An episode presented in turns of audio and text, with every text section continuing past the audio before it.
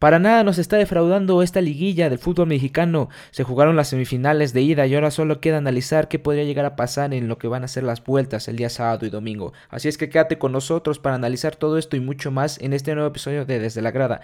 Así es que comenzamos. Partidos de ida y vuelta constantemente en estas semifinales de ida. Muchos goles, muchas, muchas atajadas. La verdad es que estamos viendo un nivel impresionante en lo que va de esta liguilla del fútbol mexicano. Toca hablar del partido de ida, el que se jugó el día miércoles. La serie de Tigres contra Atlas lucía bastante interesante y sobre todo con mucha incertidumbre de qué pasaría con esta Atlas que venía jugando muy bien y este Tigres que no dejaba las mejores sensaciones de cara al final del torneo. Si nos vamos a la semana pasada, veíamos un Atlas totalmente pletórico, derrotando a su rival de ciudad, a su archienemigo, derrotándolo en su casa y empatando en su casa en el Estadio Jalisco y así logrando avanzar a las semifinales. Veíamos este Atlas que nos estaba recordando un poco al, final del torneo pasado, jugando muy bien al ataque y defensivamente no dejando ninguna duda, con una estrella en la portería como es Camilo Vargas. Esa es la sensación que teníamos de ese Atlas. Ahora, ¿qué pasaba con Tigres? Tigres teniendo tal vez la serie más difícil de todos los cuartos de final, pese a que el Cruz Azul no venía bien, fue un equipo bastante difícil de, vencer y al final lo terminó venciendo. Si me dicen quién fue mejor en la serie, fue Tigres durante los 180 minutos. Fue el equipo que merecía ganar, que merecía pasar. De ahí que llegara a demostrar un nivel de juego como nos demostró la, jornada, las primeras jornadas, es totalmente diferente, ¿eh? totalmente diferente. Los planteamientos a mi forma de ver el fútbol fueron bastante Mm, débiles, bastante salieron a especular en los dos partidos y de milagro no, no, no, no, quedaron eliminados por dos postes, ¿no? Entonces nos quedaba esta ligera sensación, sensación de que los Tigres pudieron haber muchísimo pudieron haber jugado muchísimo mejor de lo que jugaron en los cuartos de final, eso nos quedaba. Aparte de que tienen un equipazo y que sin duda el techo de los Tigres es mucho más alto que el techo del Atlas. Ahora, ¿quién conoce mejor su sistema de juego? Esto no tengo duda que lo conoce mejor el Atlas. ¿Qué pasó en este partido, en el partido de ida? Pudimos observar desde que el minuto 1, desde el minuto 1, Atlas tenía esta, esta urgencia por marcar un gol y así ya como que medio emparejar las cosas, ¿no? O más bien ya llevarse la ventaja al volcán, que es una aduana muy difícil, ¿no? Entonces vimos al Atlas que desde el minuto uno estuvo constantemente atacando, estuvo hostigando. Ese mediocampo me parece realmente exquisito. Sinceramente, mm, me gusta muchísimo. Lo que más aplaudo de Atlas, sin lugar a duda, es el mediocampo. Porque, pese a no tener jugadores de renombre, tiene un medio campo que te, te hostiga, que, que, te está presionando los 90 minutos, que no se cansa, que al final te termina por desesperar y termina cediendo la posesión del balón, ¿no? Con el... Con, con a ver, ahí, van los nombres de, de los jugadores del medio campo de Atlas. Edgar Saldívar para nada es un superjugador de, del fútbol mexicano, pero tiene sus cositas, ¿eh? tiene sus cositas. Aldo Rocha es increíble que Aldo Rocha no haya sido llamado a la selección para estos juegos amistosos. Increíblemente de los mejores mediocampistas en la Liga MX y sin lugar a duda de, de, toda, de todos los jugadores nacionales. No sé cómo no es convocado. Me deja muchísimas dudas sobre el Tata. Y, el Hueso Reyes, el Hueso Reyes que no es su posición habitual, jugar como mediocampista, es más un lateral, un carrilero de ida y vuelta constante. Ahora lo, lo, habilitaron como mediocampista por el hecho de que Jeremy Márquez, a mi parecer, el mejor mediocampista de estos tres o de, de todo Atlas, estaba, estaba expulsado, lo expulsaban del partido contra Chivas, así es que tenía que cumplir un partido de sanción, por eso habilitaron al Hueso Reyes como mediocampista y para nada lo hizo mal, para nada desentonó, y es por, y, es por cómo juega el Atlas, sin lugar a duda. Porque si fuera en otro, en otro planteamiento o en otro, en otro esquema, no, no, no, no encajaría eh, de ninguna manera el Hueso Reyes en un mediocampo. En este sí, porque están acostumbrados a, a hostigarte, como ya, ya, como ya les dije, los 90 minutos. No paran de correr, no paran de presionar, hacen muy difícil la salida de, con balón controlado y, y, fue sin lugar a duda donde creo que Diego Coca le ganó la partida a Miguel Herrera. En el medio campo fue la clave porque eran tres mediocampistas contra dos que si, si bien son cinco, si son eh, contenciones como lo es Rafael Carioca y Juan Pablo Vigón, otro, otro jugador de selección nacional que no ha sido convocado, e igual que Aldo Rocha, es increíble cómo no los convocan, pero tanto Vigón como Rafael Carioca son contenciones, pero lo donde le ganó la partida es que estos estos estaban hostigados por tres mediocampistas, ok, de menor nivel, sí, pero al final eh, había superioridad, superioridad, superioridad numérica y eso hacía que el Atlas, de que, que los Tigres no tuvieran este, este buen manejo de balón que han tenido durante todo el torneo, ¿no? Eso por una parte y lo siguiente, al tú, tú tener este a ver, primero vamos a ver que, que, que, se pararon de la misma forma, con línea de 5, ofensivas las dos, yo creo que es más ofensiva la del Atlas por tener a, Chalá, que, que, no es un buen defensor, pero tiene esta, esta ventaja de que te ofende mucho y te ofende bien.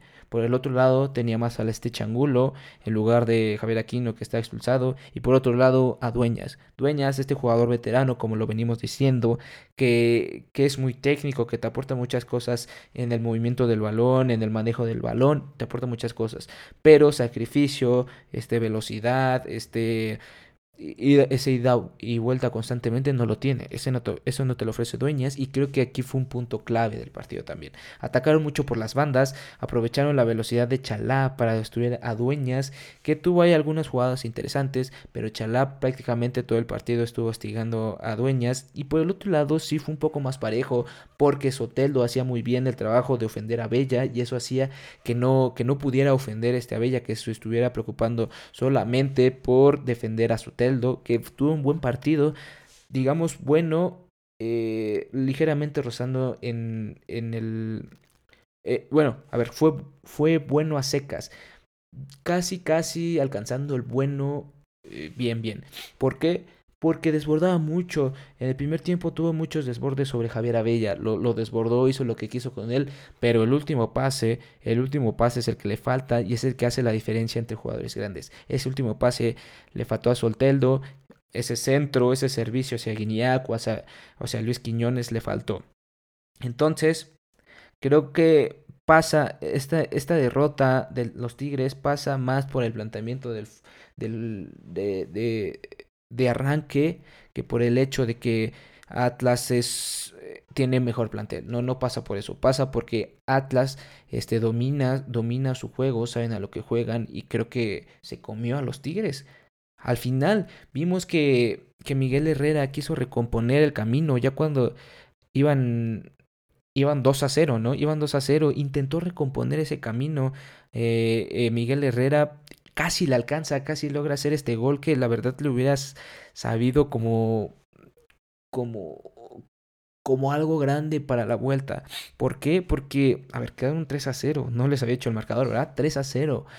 Para muchos es ya la eliminatoria eh, casi casi un 80-90% para muchos, pero hay que recordar que son los Tigres. Los Tigres, si por algo se han caracterizado este torneo, es por el ataque que si bien en la liguilla no ha demostrado este ataque este fulminante que lo demostró en el torneo, saben cómo ofender, saben cómo ofender. La desventaja que tienen es que se encuentran ante la mejor defensa del, de todo el torneo. Eh, si vemos, permitieron, si no me parece, 15 goles en el torneo. Esto quiere decir que ni uno por por partido permitió, permitió el equipo del Atlas. Habla de una de buena defensa, habla de la constancia, del seguimiento que tiene desde el torneo pasado. Porque si hablamos del Atlas del, del, del torneo pasado, hablamos de un Atlas defensivo, una defensa férrea y que el ataque estaba medio chato. Ahora seguimos con esta defensa férrea del Atlas de la temporada pasada. Se le agregaron jugadores nuevos como Emanuel Aguilera, que tuvo un buen partido, tuvo una buena participación en el partido de ida. Y es que también ahora en el ataque están, haciendo fulmin están siendo fulminantes. Este, este dúo, este Quiñones, Furch, está siendo espectacular como hace mucho no veíamos una dupla tan interesante en el fútbol mexicano. Se entienden de pe a pa, saben por dónde atacan. La verdad es que están muy muy conectados y eso en la liguilla mm, te gana campeonatos. Ahora, analizamos esto, vemos que el Atlas ganó 3 a 0. El mejor del partido, sin lugar a duda, fue este Quiñones. Hizo lo que quiso. por todos lados, traía vueltas loco a la defensa, este mm, causó un penal, el mismo que Furch cobró.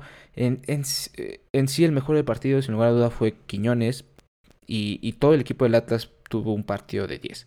Los Tigres salieron a especular, les salió caro, al final quisieron recomponer, estaban casi por marcar un gol, no pudieron, ahora todo queda en el volcán. Tienen que marcar tres goles. Tres goles que no le han marcado a Atlas desde el torneo pasado en la final, ¿no?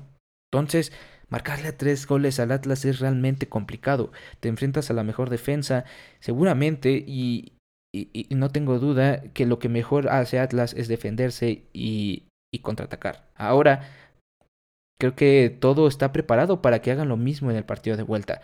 Defenderse, defenderse y atacar con sus jugadores letales rapidísimos, este Quiñones, este Chalá, Furch, no siendo tan rápido, pero teniendo una gran definición y sabiéndose mover en los momentos adecuados.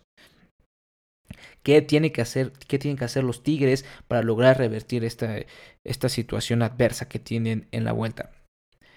No me dejarán mentir que tal vez, si bien alabamos ese, ese ataque que tienen los carrileros del Atlas, ese ataque que tienen en el segundo tiempo, por donde más los estuvieron ofendiendo, fueron por, pues fueron por esas mismas bandas. El Piojo Herrera se dio cuenta que suben mucho y que ya no bajan tanto. Te puede salir que, que, que, ataques y que ataques y esa sea tu forma de defender, atacar y atacar. Pero se te, va, se, te van a, se te van a cansar los jugadores y al minuto 60, 70, 80 van a estar fulminados.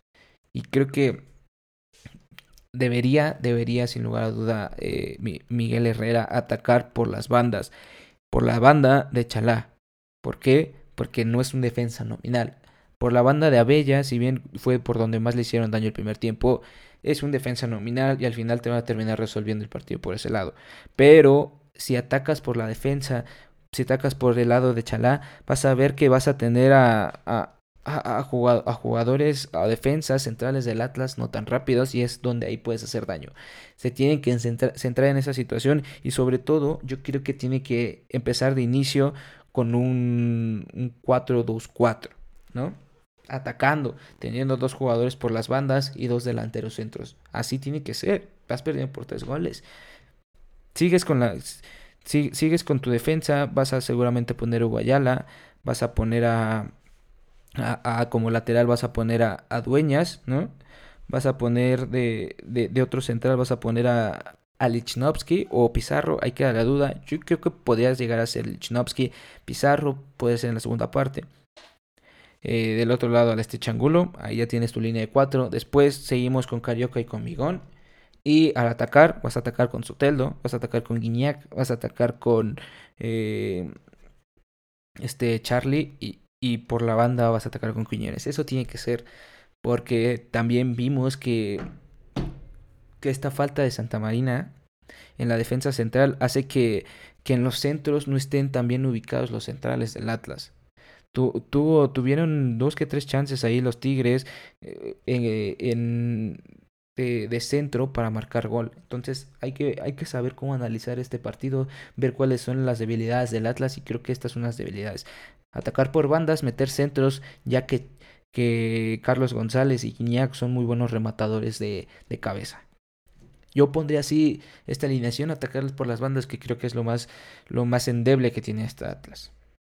Que te vas a estar exponiendo un poco al hecho de que te agarres mal parado atrás y los jugadores como Quiñones y Chalá te hagan una fiesta, ¿no? Pero pues te tienes que arriesgar al final del día. Estás en tu casa, estás con tu gente, tienes que morir de algo.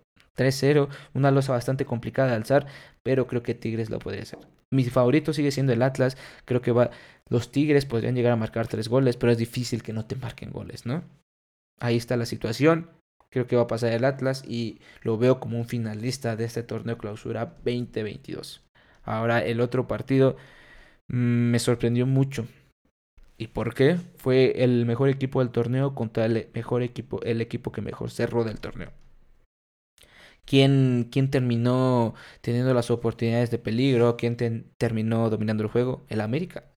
Creo que llega en un momento muy bueno.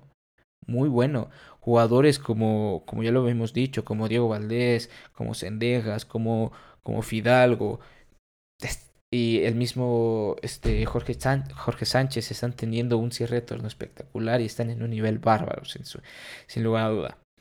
Esta partida, la verdad es que estuvo pareja, no creo que la haya ganado el Tano, no creo, creo que va más por el hecho de las individualidades, porque fue un parado este, igual, fue un parado igual y creo que en los duelos individuales, en este Fidalgo contra Luis Chávez o este Pedro Aquino contra Eric Sánchez, terminaron ganando los jugadores del América por la calidad que tienen. Un planteamiento casi similar.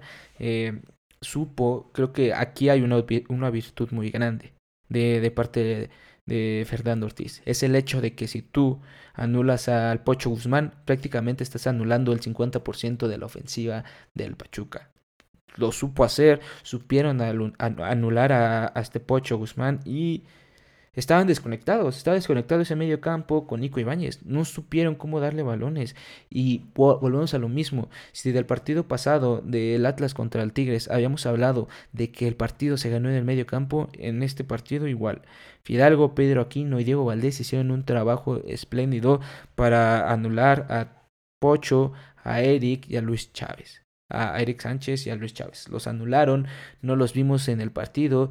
Y, déjenme decirles que Pocho, eh, Luis Chávez y Eric Sánchez son jugadores de selección. Son jugadores que en el torneo lo venían haciendo muy bien, muy bien. Este medio campo estaba muy sólido. Pero Fidalgo, Diego Valdés y aquí no les terminaron ganando la partida. Ahora, otro dato interesante, hablábamos en, el, en, la, en la previa de que iba a ser un duelo muy interesante este Sendejas, Jorge Sánchez contra Renato, este, Romario Ibarra y contra Aceves Patiño, que partía como la principal víctima o el principal punto débil del Pachuca, ¿no? Este, este lateral izquierdo canterano partía como la, la parte más endeble de este Pachuca. No lo fue, no creo que haya sido factor, factor esto. La verdad es que tanto Kevin como Aceves Patiño estuvieron bien a secas eh, en, estos, en estos duelos laterales. Si vemos, el, el, el ataque de, del América se centralizó mucho. El hecho de que Álvaro Fidalgo, aquí no, no tanto, pero Álvaro Fidalgo y Diego Valdés estuvieran tocando constantemente el, el, el centro del campo, ahí, eh, ahí hubo un hueco muy interesante donde filtraron balones, algunos muy importantes para Federico Viñas, que Creo que este es el punto este, negativo del América. El hecho de no tener un matón en liguilla te cuesta mucho. Y hay que ver que Viñas tuvo dos o tres oportunidades prácticamente de gol, de gol, y no las aprovechó. al minuto, creo que antes del minuto 15 había tenido una Federico Viñas así, mano a mano contra el portero, desperdició. En el gol de Diego Valdés, este, tuvo este otra vez este mano a mano eh, Federico Viñas que terminó fallando y con un mal rechace del portero de Ustari, este, así Diego Valdés terminó haciendo el 1-0, ¿no? Pero son estas cosas que, que sabes, queda, queda, mucho analizar y yo creo que Almada va a analizar y va a ver que su punto débil en este partido fue el carril central. Eso fue el punto débil del Pachuca. Por ahí le hicieron y le deshicieron. En las bandas no tanto. Que sí hubo sus llegadas por las bandas, claro que sí. Pero donde hubo más oportunidades de peligro fue por el centro. Ahí tendría que, que ser puntual de ver cómo va a marcar en el partido de vuelta eh, esta situación. Porque el partido está empatado. Ahorita si queda así, si quedan 0-0 eh, en el partido de vuelta allá en Pachuca, pasa el Pachuca. Ahorita tiene toda la ventaja Pachuca. Bueno, ligera ventaja, pero al final de cuentas es ventaja por el hecho de quedar empate y por el hecho de haber quedado primero en la tabla, ¿no?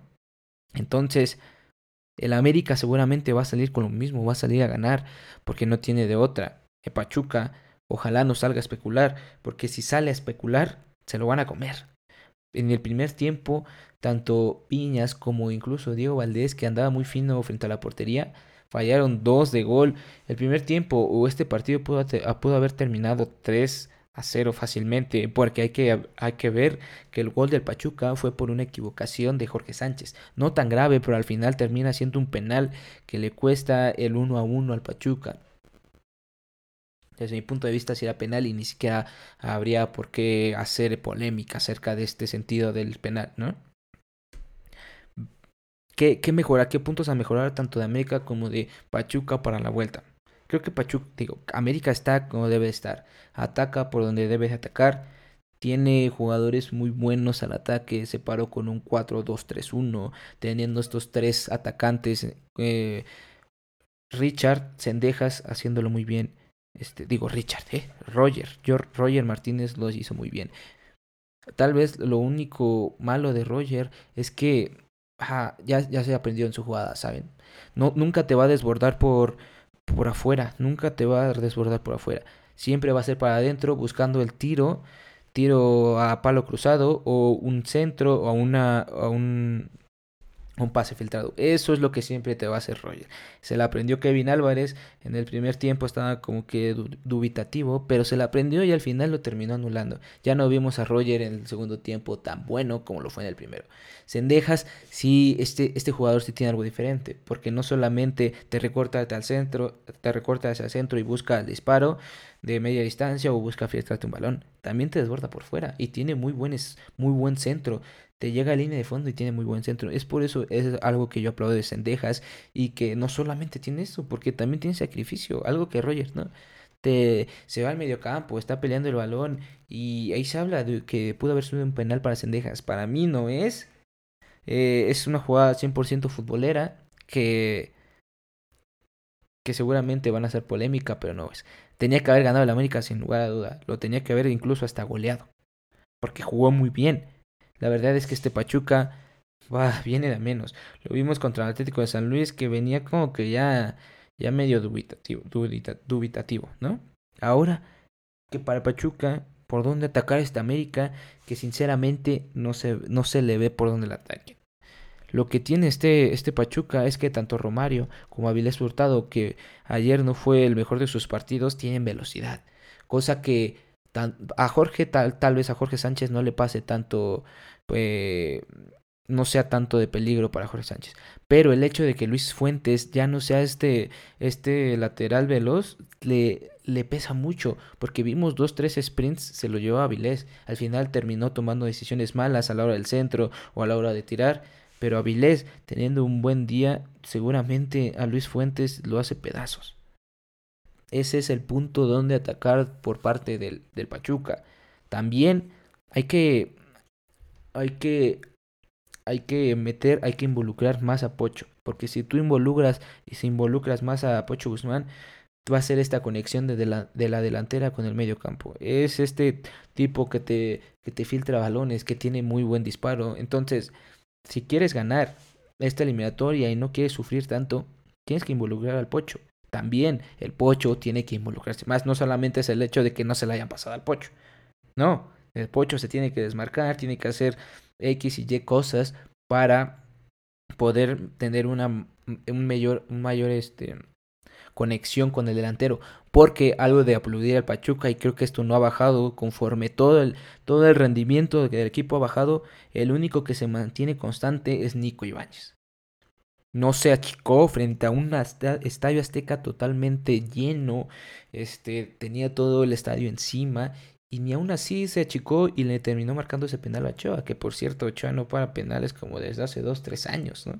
Tiene creo que 27 penales consecutivos sin parar penal, que por cierto ayer, fuera de eso del penal, estuvo realmente sorprendente Ochoa, hay que, hay que, hay que dejar en claro eso. Estamos, sin lugar a duda, teniendo a cuatro de los mejores porteros en la Liga MX. Tal vez mí un poco se sale usar y podría entrar otro, otro portero. Pero Ochoa, Nahuel y Camilo Vargas son top de top esta, de, la Liga MX. Entonces, por la portería creo que no va a haber este, equivocaciones en, los partidos de vuelta. No creo, porque son porteros seguros, son porteros con experiencia, ya de liguillas, ya de varias liguillas. Entonces, por ese lado no creo. Yo creo más por una atención, de esa atención defensiva. Y creo que en donde más se va a jugar, donde más se va a decidir quién va a pasar de, esta serie, va a ser en el medio campo. Ya viste, ya te ganaron la primera partida. Pachuca, ya te ganaron la primera partida. Ahora va tu, tu, tu vuelta. ¿Cómo planteas esto? Porque por condiciones este, futbolísticas, por, por, por cuestiones individuales, no le vas a ganar a América porque tiene un medio campo exquisito. Tienes que ser colectivo, tienes que ser como el Atlas. No, no digo que tengan que hacer lo mismo el Atlas, no. Tienen que plantear algo para anular esto este, colectivamente. Anular el, al medio campo del América colectivamente. Porque vemos que individualmente el uno contra uno, ahí no tienes chance. Entonces tienes que trabajar colectivamente como lo venía haciendo Pachuca. Como lo venía haciendo Pachuca todo este torneo. Entonces ahí está la clave, el medio campo. El medio campo es el clave para Pachuca. Y ciertamente también para América. Pero un punto muchísimo a mejorar para América, sin lugar a duda, es el del centro delantero. Si tú no, si tú no tienes un centro delantero matón, no vas a ir a ningún lado, ¿eh? Eso me queda claro. Ayer el América no goleó, no porque no haya funcionado, no goleó porque su el centro no porque no tiene un centro delantero matón. Si no, estuviéramos hablando del mismo caso del Atlas contra Tigres, un 3-0 igual, o un 3-1. Estuviéramos hablando de eso y no de un 1-1. Entonces, hay que, em, hay que trabajar en la definición por parte la América. Ahí está. Ahí está, vamos a tener seguramente unas vueltas espectaculares. Ya quiero verlas, ya quiero verlas. Se me antoja, se me antoja un Atlas América para la final. Había dicho que el Pachuca, pero conforme veo las cosas, seguramente va a pasar América. No me voy a bajar del barco del Pachuca, pero ahora veo encaminado un poco más al América a pasar la final.